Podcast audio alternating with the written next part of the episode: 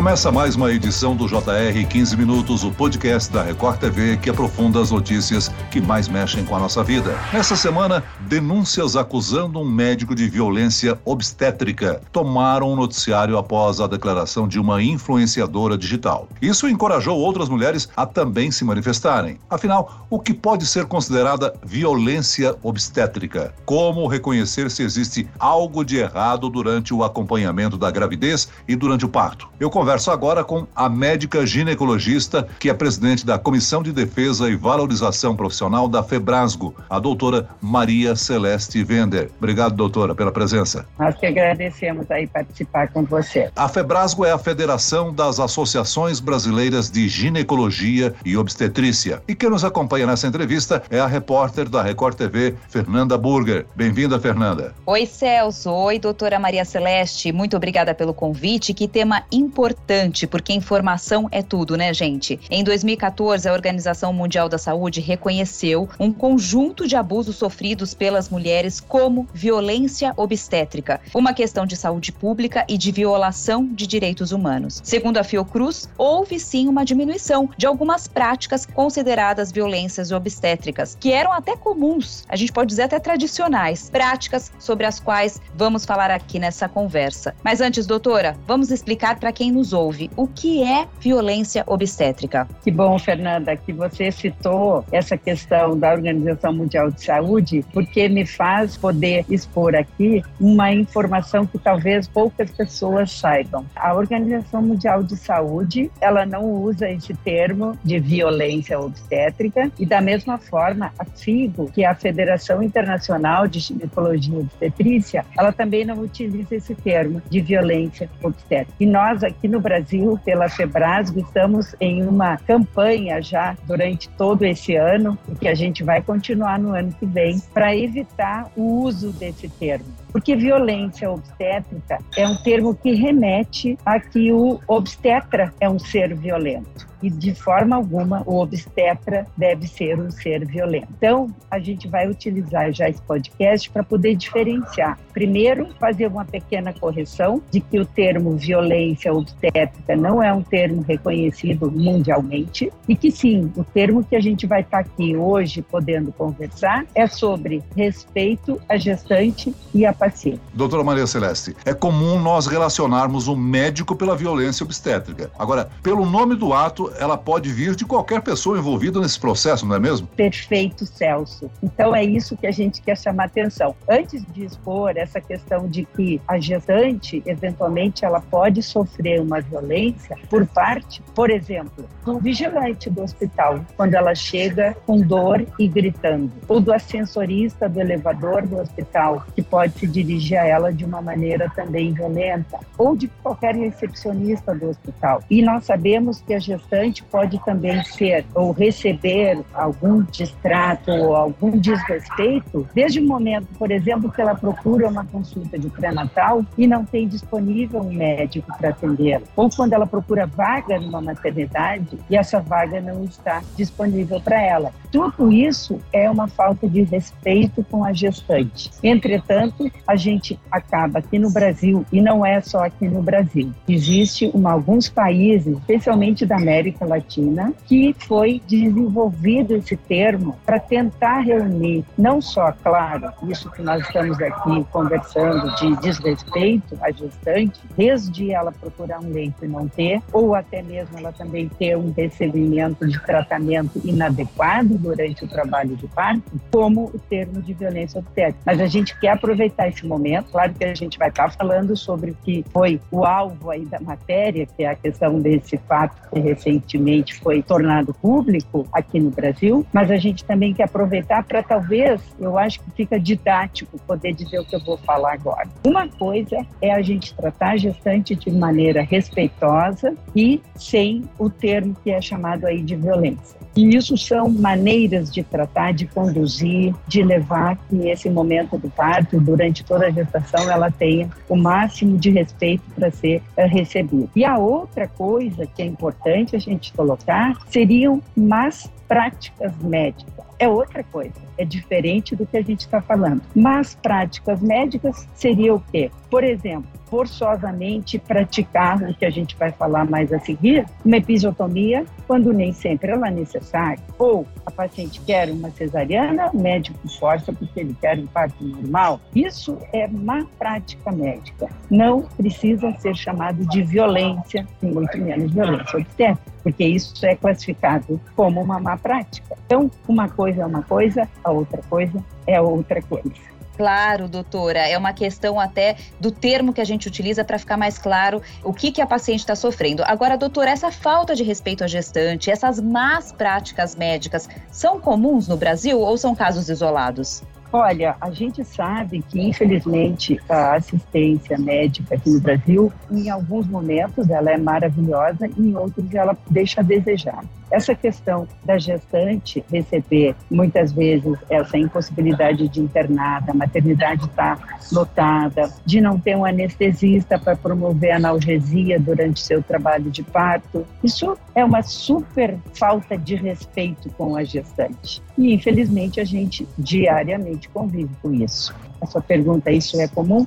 Sim, isso é comum. E isso a Febrasgo dioturnamente tenta por todos os meios melhorar, implementar medidas que possam fazer com que a gestante possa usufruir esse momento do trabalho de parto da melhor maneira possível. A gente também conta, muitas vezes, com uma assistência multiprofissional que também adicionam cuidados a essa gestante. Nós temos a enfermagem obstétrica, que muitas vezes participa e bastante muitas vezes adicionando alguns cuidados, especialmente também no alívio da dor. Então, a gente conta com auxílios de outros profissionais. O anestesiologista é um outro profissional que ajuda bastante, mas muitas vezes, infelizmente, nos hospitais públicos, especialmente, a gente não tem essa equipe multiprofissional completa a parte das práticas médicas que possam ser inadequadas, da mesma forma existem, a gente não pode negar, e eu acredito que divulgação de, de respeito e de cuidados de segurança com a gestante tem que ser divulgada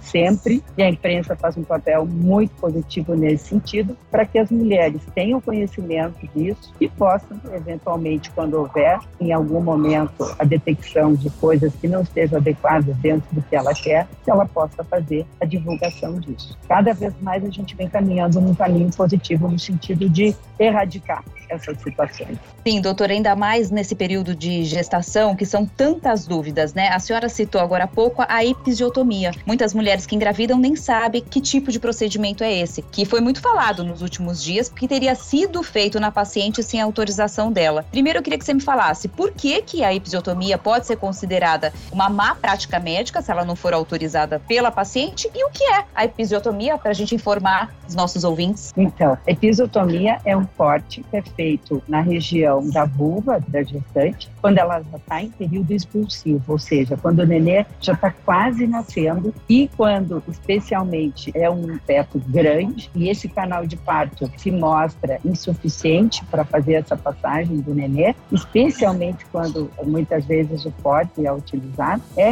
realizada essa episiotomia, que é um corte com bisturi, é um corte pequeno, para permitir que a passagem do nenê seja feita com maior facilidade por aquela região já quase externa, né? Não é uma coisa interna lá dentro do corpo da mulher. Mas claro que é um corte. Como é um corte, ele tem que ser depois suturado. E o que é importante a gente colocar? Muitas vezes essa episiotomia ela é fundamental para que esse parto se dê com segurança. Muitas vezes essa episiotomia já pode, esse eu acho que talvez seja a coisa mais importante da gente aqui colocar não necessariamente a episiotomia é uma prática errada em todas as situações, mas ela, quando utilizada, ela tem que ter sido explicada e combinada previamente, e para isso que tem os momentos de encontro também ao longo de todo o pré-natal, ou até na própria recepção, quando a gestante chega, né, em trabalho de parto, e a episiotomia, ela evita uma coisa que pode acontecer quando ela não é feita. Quando o nenê nasce e ele é um nenê grande,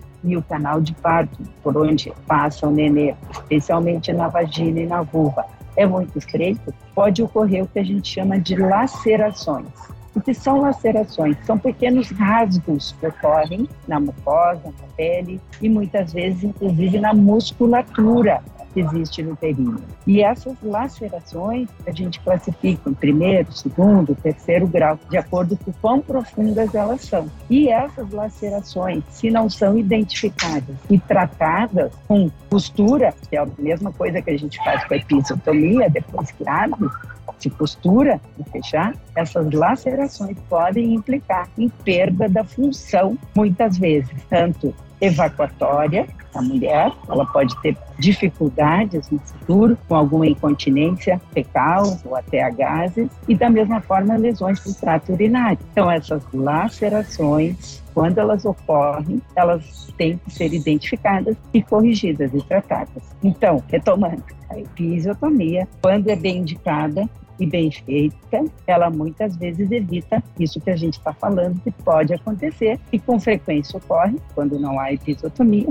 que são lacerações. É verdade, na maioria das vezes as lacerações são pequenas e muitas vezes até elas nem precisam ser costuradas. Quando elas são bem superficiais, não precisa costurar. Mas quando elas são mais profundas, é muito importante que sejam identificadas e fechadas. Perfeito, doutora. É isso em relação ao parto normal. Agora, a gente sabe que o Brasil é conhecido como o país da cesariana. Em 2019, 84% dos partos no país foram cesarianas. A mãe tem o direito de escolher se quer fazer parto normal ou cesárea? E o médico, ele pode simplesmente se recusar a fazer o parto normal, mesmo sendo o desejo da mãe? Ou pode, de repente, não se recusar, mas sugerir durante o pré-natal, mesmo a mãe indicando que deseja o parto normal, ele pode sugerir a cesárea? Fernanda, excelente a pergunta, tá? Na verdade, a, autonomia da paciente e também da mesma forma da gestante, ela é a prioridade nessa situação. Nós temos no Brasil esse índice realmente elevadíssimo de cesariana,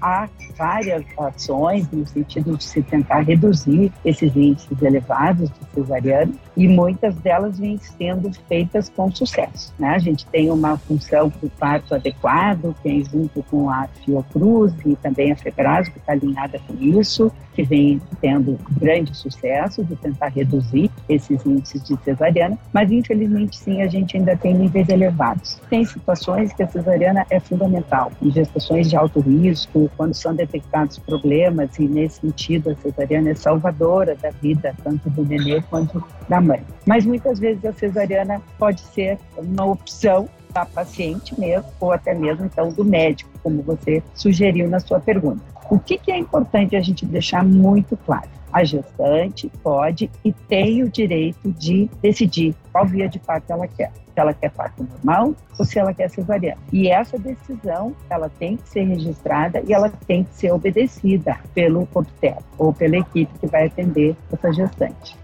Entretanto, a gente precisa colocar que, apesar da escolha inicial da gestante, muitas vezes durante o trabalho de parto as coisas podem se modificar. Então, se o trabalho de parto está evoluindo tudo normal, ela escolheu o parto normal e as coisas estão andando bem, pode ocorrer de alguma intercorrência advir, trazendo risco para o feto ou até para a mãe, e a cesariana tem que ser feita de emergência. E da mesma forma, o contrário, a gestante pode ter optado por uma cesariana, ela está toda decidida que ela quer cesariana e ocorre parto abrupto com um nascimento acelerado que não deu nem tempo de fazer a cesariana. Isso também pode acontecer. Mas é muito importante a gente registrar que a gestante é que tem o direito de decidir por qual via de parto que ela vai preferir que o seu filho tenha o nascimento. Isso está reconhecido também, Fernanda, no nosso Conselho Federal de Medicina, a própria FEBRAS tem seus protocolos e isso é indiscutível. Nós não temos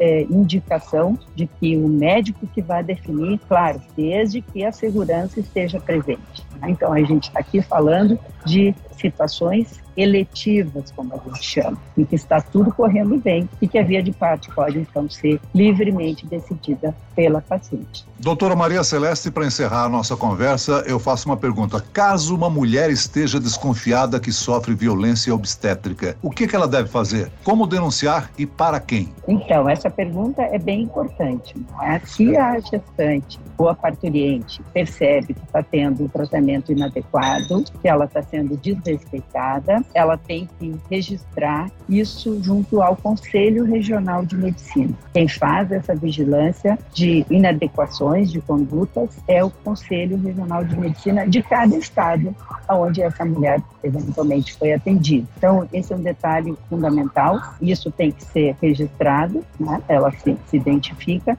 e vai registrar o que aconteceu para que esse médico seja então chamado, notificado e sofra as sanções né? no caso das coisas se confirmarem. Muito bem, nós chegamos ao fim desta edição do 15 Minutos. Eu agradeço a participação e as informações da médica ginecologista, presidente da Comissão de Defesa e Valorização Profissional da FEBRASGO, doutora Maria Celeste Vender. Obrigado, doutora. Eu que agradeço a oportunidade. Muito obrigada. Um abraço para você. E agradeço a presença da repórter da Record TV, Fernanda Burger. Fernanda. Obrigada, Celso. Obrigada, doutora Maria Celeste. Esse podcast contou com a produção de Homero Augusto e dos estagiários David Bezerra e Larissa Silva. Sonoplastia de Marcos Vinícius. Coordenação de conteúdo, Camila Moraes. Direção de conteúdo, Tiago Contreira. Vice-presidente de jornalismo, Antônio Guerreiro. E eu, Celso Freitas, te aguardo no próximo episódio. Até lá.